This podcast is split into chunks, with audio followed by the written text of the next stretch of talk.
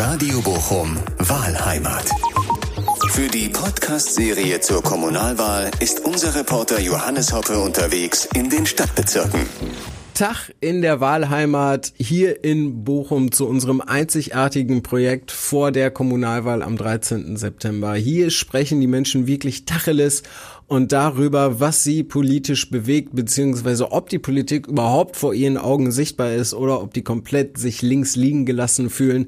In dieser Folge bin ich im Südwesten unterwegs, also Linden, Dahlhausen und Weidmar und gestartet bin ich bei äh, Peter Spliethoff, der hat eine Versicherungsagentur an der Hattinger Straße und ähm, bei dem habe ich mich dann mal ins Büro gesetzt. Der hat kurzfristig Zeit für mich gehabt, der war früher in der Werbegemeinschaft in Linden tätig und äh, hat sich da aber dann jetzt zurückgezogen, aber trotzdem mir ein bisschen was über zumindest seinen politischen Mikrokosmos erzählt.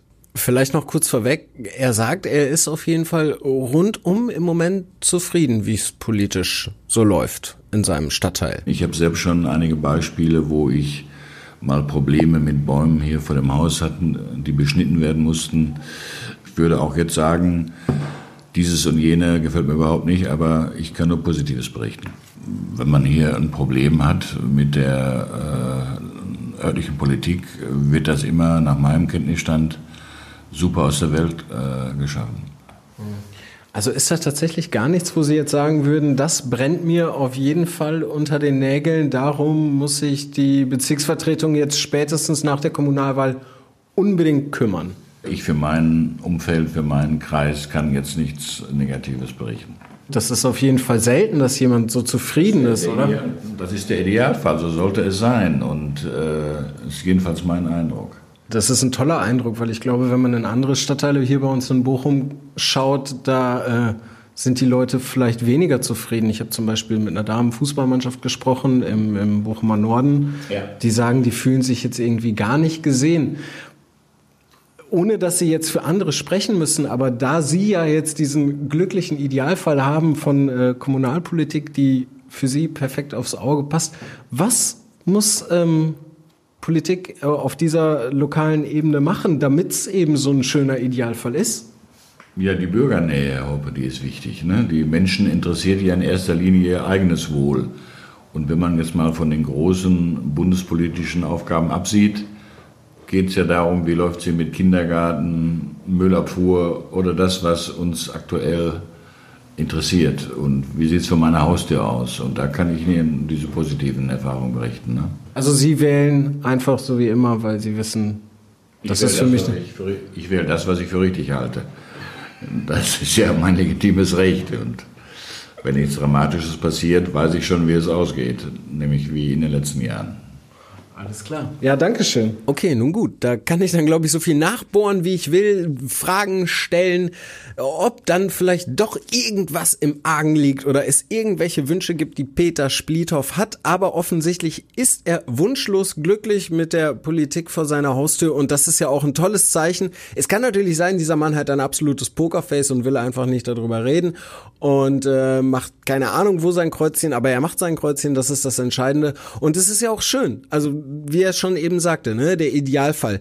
Den politischen Idealfall äh, hätte es mit Sicherheit nicht mit den äh, Gesprächspartnerinnen gegeben, die ich in Dahlhausen treffen wollte. Da hatte ich nämlich eigentlich den Plan, mit Tagesmüttern mal über deren Lebenswirklichkeit und vor allem auch politische Lebenswirklichkeit zu sprechen. Leider hat sich das dann äh, nicht so ergeben, dass ich mich mit denen auf einem Spielplatz treffen konnte, denn einige Tagesmütter waren dann tatsächlich äh, in einer Eingewöhnung und das ist äh, sehr, sehr stressig und ähm, da hatten die einfach dann wenig Zeit. Und so ein bisschen hatte ich tatsächlich auch das Gefühl, dass die ein oder andere Tagesmutter gar nicht mit mir reden möchte, weil sie Angst hat, dass das möglicherweise Konsequenzen hat. Das lasse ich dann jetzt einfach mal so stehen, dass Tagesmütter dann mit mir nicht über Kommunalpolitik reden. Geredet hat mit mir aber Martin Kiel, der wohnt nämlich auch in Oberdahlhausen und als ich da auf dem Spielplatz dann eben niemanden angetroffen habe, weil ich dachte, ich treffe da vielleicht mal irgendwie eine junge Familie oder so, bin ich da einfach ähm, ein bisschen rumgelaufen und äh, habe dann Martin Kiel einfach angesprochen und der kam dann auch rüber und Das hört ihr jetzt. Sie sind 40 Jahre alt und äh, frühstücken gerade mit ihrer Frau und ihrem Sohn. Wie alt ist der? Der, also der Sohn ist jetzt drei, der wird jetzt vier, kommt jetzt hier auch in äh, Dahlhausen, geht er in den Kindergarten und äh, ähm, der auch gerade neu eröffnet wird jetzt im September. Gibt es ja eine neue Eröffnung hier im, äh, vom evangelischen Kindergarten. Und ja, momentan natürlich nicht, noch sind Ferien. genau. Äh, jetzt stehen wir hinten bei Ihnen am Garten. Welche Straße ist das, an der Sie wohnen? Das ist eigentlich der Sonnenscheinpfad. Ah. Genau, ne? Also es ist jetzt die, ne? also das gehört ja, glaube ich, zur Kassenberger Straße. Aber vorne ähm, ist der Wendehammer, das ist so eine Sackgasse mit Wendehammer, der, der Sonnenscheinpfad, genau. Äh, Martin, mit Ihrem Sohn, ähm, der jetzt in den Kindergarten geht, äh, sind wir eigentlich schon genau beim Thema. Wie schwierig war es denn, äh, einen Platz für den Kleinen zu kriegen? Also wir hatten Glück, ähm, dass seine große Schwester, die ist noch oben in ihrem Zimmer, äh, die war auch schon da. Und insofern, da es ja die Regelung gibt, dass Geschwisterkinder halt dann gerne auch äh, bevorzugt werden, dass sie halt auch mit in den, in, den, in den Kindergarten kommen, hatten wir da Glück, dass es äh, relativ einfach war, da einen Platz zu bekommen. Aber natürlich haben wir schon ein bisschen es ist immer so eine Sache, ja. Äh, kriegen wir den Kindergartenplatz oder nicht? Ja, also ähm, das ist immer so ein spannender Moment, weil äh, man kriegt ja zum Stichtag die, die Bestätigung oder nicht. Ne? Also man hat jetzt keine, man kann es schwer absehen. Und äh, äh, generell war es halt auch bei der, bei der, bei der Kindergartenplatzfindung war es halt immer so, ist es immer so, man muss immer mehrere Optionen offen halten, ne? um sozusagen, wenn er nicht dahin kommt, wo kommt er denn dann hin? Und deswegen gibt es immer Parallelanmeldungen. Das war also schon ein bisschen ja, ich will nicht sagen, ein, ein nervenauftreibendes Spiel, aber es beschäftigt einen, ja. Jetzt setze ich mal voraus, Sie geben bei der Kommunalwahl Ihre Stimme ab. Ähm, wäre äh, Kindergarten, Kita-Betreuung, äh, dieses, dieser ganze äh, Komplex, wäre das ein Thema für Sie, ähm, bei einer bestimmten Partei äh, ein Kreuzchen zu machen, wenn die sagen, wir schaffen dieses Kita-Portal ab und garantieren jedes Kind ab drei oder sogar unter drei Jahren kriegt auf jeden Fall einen Betreuungsplatz. Also es ist mit Sicherheit ist das Thema Kinderbetreuung steht hoch im Kurs. Ja? Also es ist, gehört ganz klar zum Thema Familie und damit auch zur, zur Lebensqualität in Bochum. Ähm, deswegen würde ich das schon als sehr wichtiges Thema ansehen. Kindergarten ist natürlich der erste Schritt. Ähm, der zweite Schritt ist dann natürlich auch die Schule. Ne? Das geht ja bei der Schulplatz und da auch bei der OGS-Betreuung weiter. Ne? Dass man halt sagt, okay, ähm, wir sind beide berufstätig, zwar mit relativ flexiblen Arbeitszeiten, aber man ist halt schon darauf angewiesen, dass man irgendwo schon mal sagen kann, okay, ich weiß, dass die Kinder betreut sind. Also ähm, Großeltern sind bei uns leider jetzt nicht die Option, weil die relativ weit weg wohnen. Ähm, insofern ist das tatsächlich immer wieder ein, Thema, ein Spannungsfeld. Wie kriege ich Arbeit und Familie richtig übereinander, vor allen Dingen, wenn beide sich verwirklichen wollen oder auch arbeiten müssen, muss man ja auch mal so sehen. Ne? Mhm. Also insofern ist das Thema Kindesbetreuung und auch Kindergarten Schule ist ein Thema, definitiv. Sind Sie der Meinung, dass im Rathaus genug dafür getan wird für ähm, junge Familien mit Kindern, die beide Beruf, wo beide Elternteile berufstätig sind? Oder könnte da noch mehr gehen und vielleicht was könnte da dann auch noch gehen? Ähm, ich sag mal, wenn ich ein, Wunsch, ein Wunschkonzert äh, hätte, ne, dann gucke ich mal nach Hamburg. Da sind gar keine Kindergartengebühren ab dem ersten Jahr. Ne. Hier wird's dann natürlich, wird, wird man schon zur Kasse gebeten. Wenn ich dann, äh, sage ich mal, schon mit zwei Kindern, die eine, ein schulpflichtig und kindergartenpflichtig, äh, irgendwo bei 400 bis 500 Euro äh, monatlich an Kinderbetreuungskosten liege, dann denke ich so, oh ja, okay, dann muss man sich tatsächlich die Frage stellen, lohnt sich das überhaupt noch, dass einer der zweite arbeiten geht oder gehe ich für diese Jahre dann einfach, äh, äh, einfach einen, einen, davon ein, dass ich halt nicht arbeiten gehen kann. Ne? Also da könnte man natürlich schon was dran machen. Ähm, ich glaube, meine Erfahrung hier in, in Oberdahlhausen ist gut. Ja, also die, die, die, die Schulen und auch die, die Kindergärten machen da wirklich ihr Möglichstes. Ähm, mir fehlt leider so ein bisschen den Einblick in die Organisation. Ne? Man spricht natürlich mit dem Betreuer, man spricht auch mit der Schulleitung, man spricht ein bisschen mit den Erziehern, die stehen schon unter einem Druck.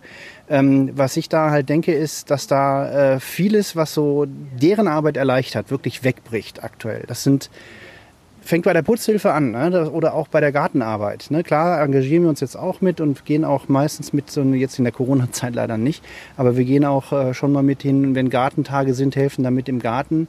Ähm, aber dass man sozusagen die Klassenräume als Elternteile mitputzen muss, habe ich auch noch nicht erlebt. Ja? Ja?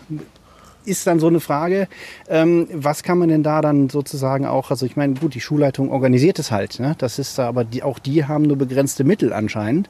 Und da kann man natürlich auch schon die Frage in die Stadt stellen, muss das so sein?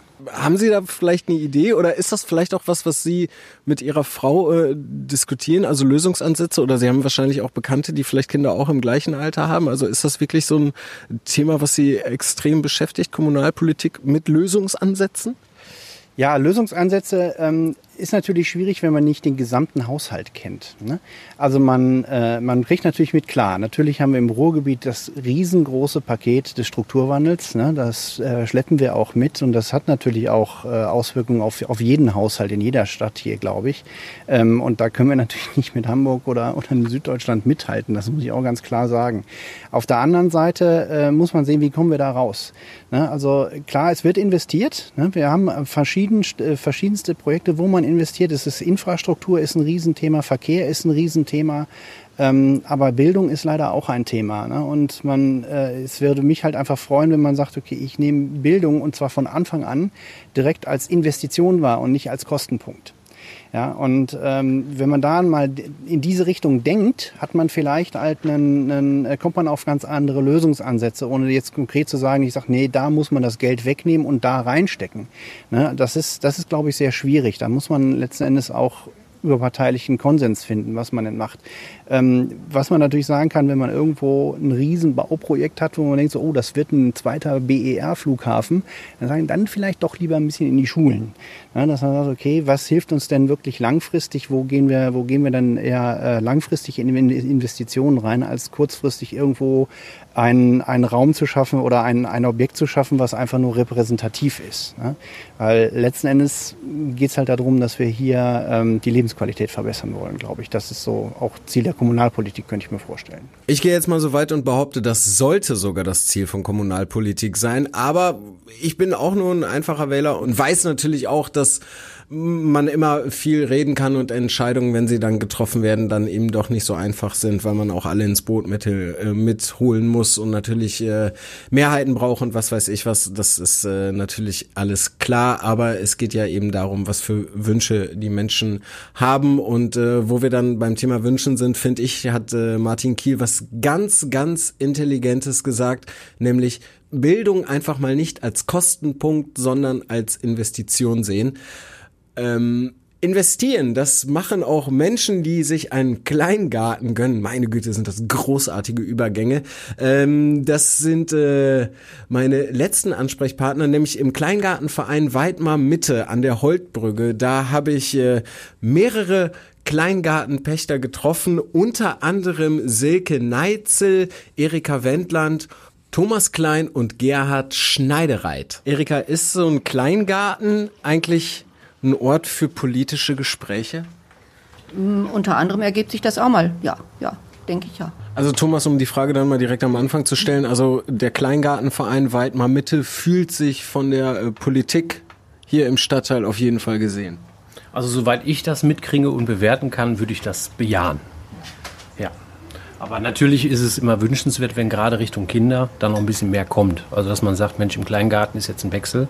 Die ältere Generation gibt an die jüngere Generation. Jetzt wäre es auch gut, wenn man da noch mehr unterstützt im Bereich Thema Jugend und auch äh, ja eben Kinder mit reinzubekommen. Es gibt schon Kooperationen mit Kindergärten, die dann einen Kleingarten kriegen und so ein Signal zu setzen. Also sowas, wenn das der Stadtverband oder die Stadt oder gerade die Kommunalpolitik noch mehr fördert, um die weg von der Playstation in den Kleingarten zu bekommen, ist das mit Sicherheit nicht verkehrt, das Geld. Silke, äh, du hast ja gerade im Vorgespräch schon gesagt, du bist hier im Kleingarten groß geworden. Dann kannst du ja bestimmt auch sagen, ähm, hat sich da vom politischen Engagement was geändert, ähm, seitdem du hier im Kleingarten rumrennst? ähm, ja, also als ich die Windel an hatte, wusste ich ja noch nicht, was hier so abgeht, aber ich glaube, so die letzten Jahre hat sich ja einiges getan. Ähm, also ich glaube, früher war so ein Kleingarten halt so ein Kleingarten und mittlerweile ist da schon Interesse da. Wir, wir starten langsam eine Kooperation mit dem gegenüberliegenden Altenheim. Da ist der Herr Gref auch im Boot. Und doch, doch, das ist schon, also wir sind, also ich fühle mich sehr, sehr gesehen als, also als ganze Anlage und, ähm, und auch ernst genommen. Und ich glaube, dass die Kommunalpolitik auch sieht, wie wichtig so eine Kleingartenanlage ist. Ne? Warum ist denn eine Kleingartenanlage so wichtig? Einfach mal, um das mal zu klären. Naja, als, also als erstes klar, kleine grüne Oase. Und ich empfinde unsere Kleingartenanlage als so eine kleine Insel der Glückseligkeit. Die Kinder können hier rumrennen, die Nachbarn sind alle nett. Also man, ja, man streitet sich natürlich auch mal, aber das gehört dazu. Und ansonsten es fängt ja bei der Luftreinhaltung an, Kleingärten kühlen und, und es ist ja alles eigentlich auch, diese ganze ökologische Geschichte, die dahinter hängt. Ne? Mhm. Wo wir dann jetzt gerade dabei sind, glaubst du, dass möglicherweise dann auch ähm, ja, Nachhaltigkeit, Klima und so ein Thema sind, was die Kommunalwahl dieses Jahr entscheiden könnte? Bestimmt, auf jeden Fall. Also ich glaube, das werden Themen, die werden immer wichtiger. Ich meine, denken wir mal an Fridays for Future, die haben ja auch einiges angestoßen und ich glaube, das Thema Nachhaltigkeit, unser Planet, äh, das ist einfach wichtiger als denn je, weil das ist unser Lebensraum. Erika Thomas, was glaubt ihr? Was sind so wahlentscheidende Themen dieses Jahr bei der Kommunalwahl? Ja, schon. Ich denke mir auch dieses Bürgernah, dass man sich auch um die Kleingärtner kümmert. Ne? Nicht so, so wie, ich hatte mal früher den Eindruck gehabt, die Politik hat gesagt, okay, die gibt es zwar, aber äh, egal. Aber man kümmert sich jetzt schon darum. Wir hatten auch vor einiger Zeit mal sämtliche Bezirksbürgermeister aus Bochum, die haben Rundgänge durch die Kleingärten gemacht. Und es war auch mal die Idee, dass hier die Anlage noch erweitert werden sollte. Aber da habe ich gesagt, gerne, aber nach meiner Zeit, nicht jetzt. Weil das schon ein stressiger ja, Job ist. Ja, ist okay. stressig, ja. Thomas, wie ist es bei dir? Was ähm, glaubst du sind so die entscheidenden Themen dieses Jahr? Also ganz klar ist äh, Sicherung des Lebensstandards ein Thema, gerade bezüglich Corona, weil doch viele Angst haben, was passiert mit einer zweiten Welle oder ähnliches wo auch da der Kleingarten wieder raussticht.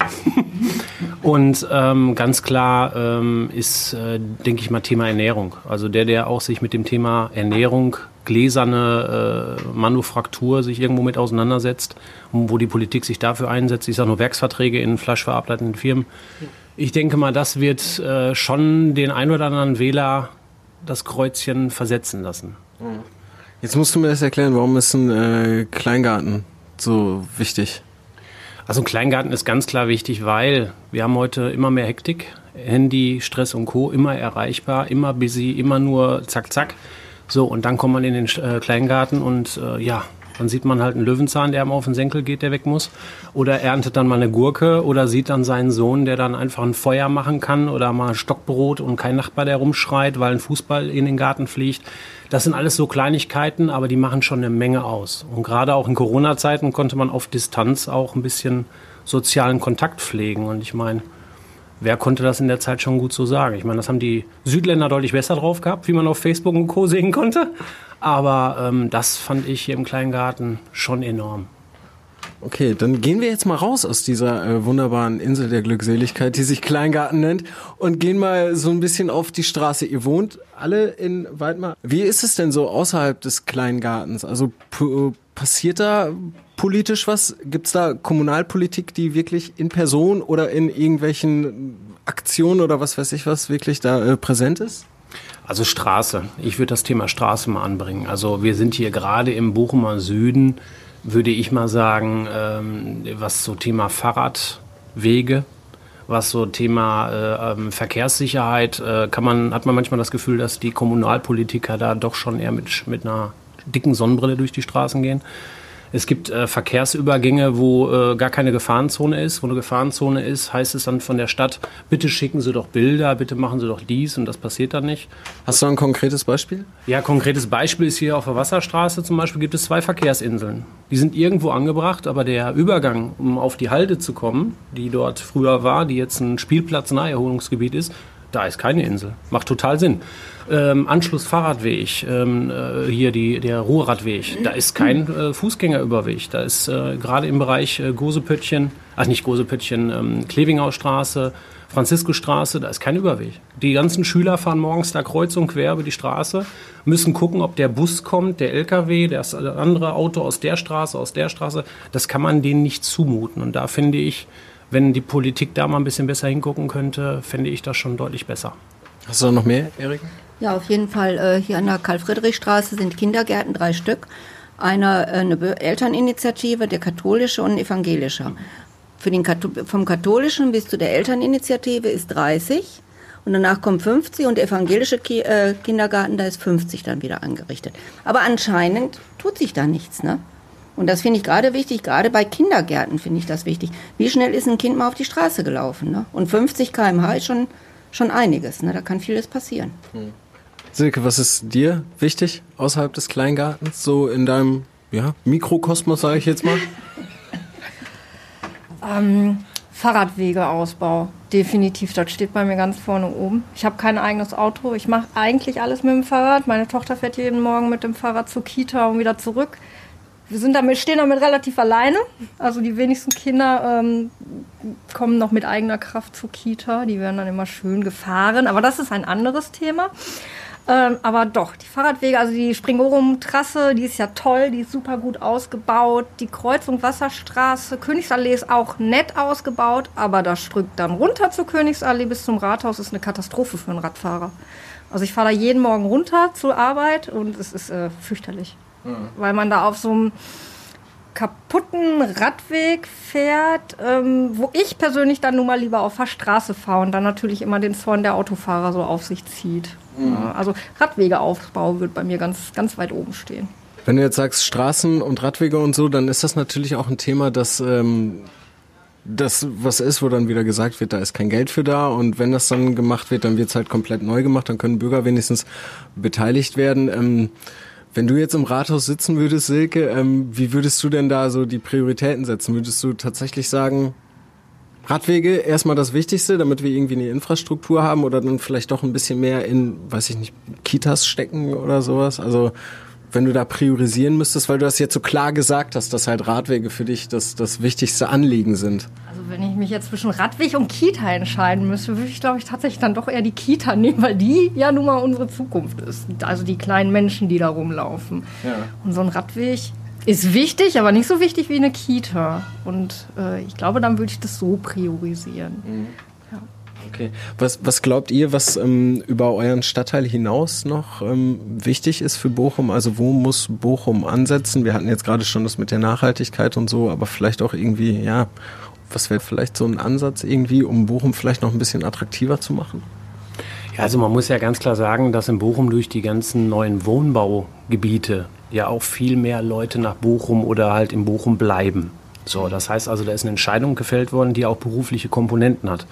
Also scheinen ja gewisse Weichen nicht ganz verkehrt zu sein. Sprich hier dieses Mark 57, wo ja auch Firmen aus dem Umland jetzt dann doch äh, konzentriert nach Bochum kommen.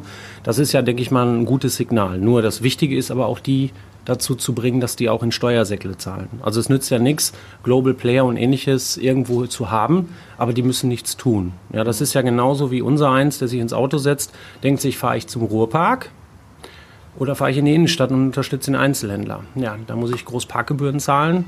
Äh, habe kein Konzept über Park and Ride oder sonstiges, was vielleicht eine Idee wäre, um die ganze Zone zu entlasten. Ja, dann fahre ich in den Ruhrpark.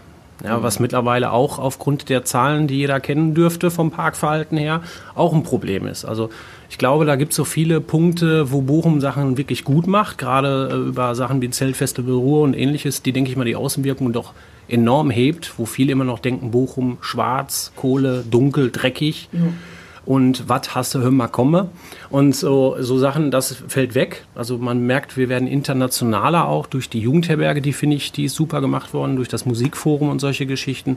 Also ich denke mal, sparen ist das eine, klar, aber es dürfen auch eben diese Konzepte nicht fehlen. Und ähm, da bin ich froh, dass ich nicht der Entscheider bin.